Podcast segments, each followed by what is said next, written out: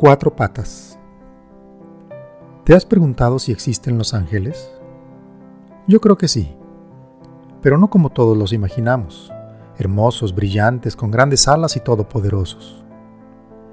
Más bien, pienso que los ángeles vienen en envases diferentes. Creo que siempre han vivido entre nosotros en forma de perros. Sé que suena raro, pero entre más lo pienso, más me convenzo de ello. Mi vida desde que me acuerdo siempre ha estado rodeada de esos maravillosos animales. Los ha habido de todas las razas y tamaños, todos recordados, todos siempre presentes.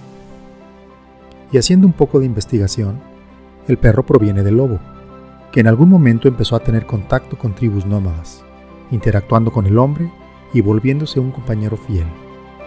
La especie perro realmente no existía por sí misma.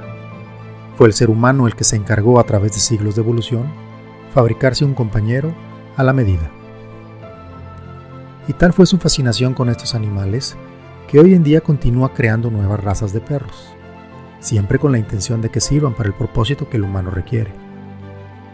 Los propósitos han sido variados y extensos por no decir más, desde los más benévolos y útiles hasta los más perversos y trágicos. Así pues, fue creado el perro. Pero dejando un poco su origen, lo que nos encanta de ellos es su propósito. Si lo pensamos un poco, un perro siempre está dispuesto a brindar felicidad. Y a mi manera de ver, ese es su propósito principal. Son animalitos como pocos.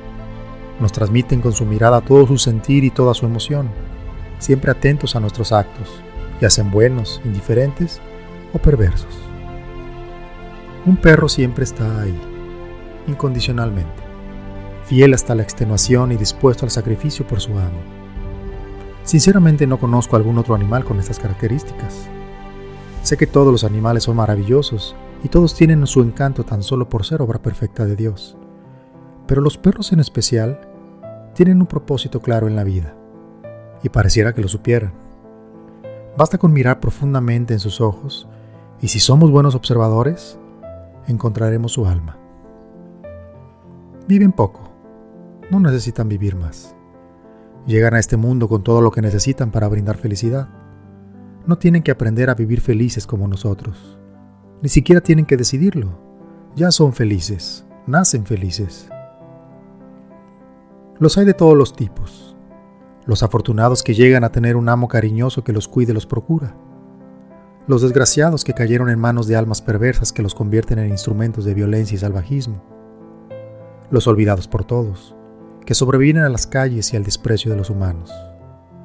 No importa su forma ni su tamaño, su fealdad o su hermosura, todos los perros poseen un encanto mágico que los hace seres bendecidos, dispuestos a compartir todo su ser con algún humano que afortunado que así lo desee.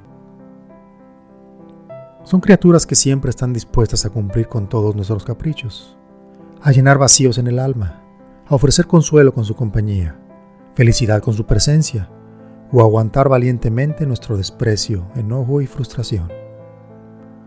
Son los compañeros perfectos solo para aquel que se da cuenta de su valía.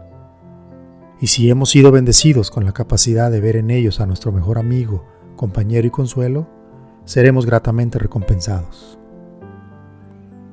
Cada vez que el ser humano pide consuelo y amor, Dios le responde de muchas maneras.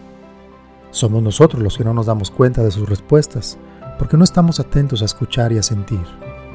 Si abrimos nuestro corazón y nuestra alma, siempre lo escucharíamos. Y poniendo un poco más de atención, nos daremos cuenta que tenemos entre nosotros algunas de esas respuestas que tanto buscamos. Andan en cuatro patas moviendo la cola.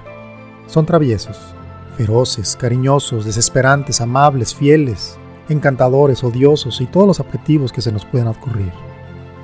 Al final, los perros terminan realizando siempre su propósito. Ese trabajo tan importante por el cual existen y por lo que se esmeran constantemente, dar felicidad. Dan todo su ser incondicionalmente, sin reservarse nada para después. Lo dan completo, intensa y continuamente, como si de ello dependiera su existencia. La próxima vez que observes la mirada de alguno de esos animalitos, busque en ella algo más que un simple perro y quizá, solo quizá, veas un ángel enviado por Dios para tocar nuestra vida de alguna manera. Así es como lo veo yo. Aunque sea una manera simple, romántica y hasta tonta de ver las cosas, me gusta creerlo así. Y si los perros no van al mismo cielo al que muchos de nosotros aspiramos a ir, estoy seguro que existe el cielo de los perros, donde todos ellos van a descansar al final de sus días.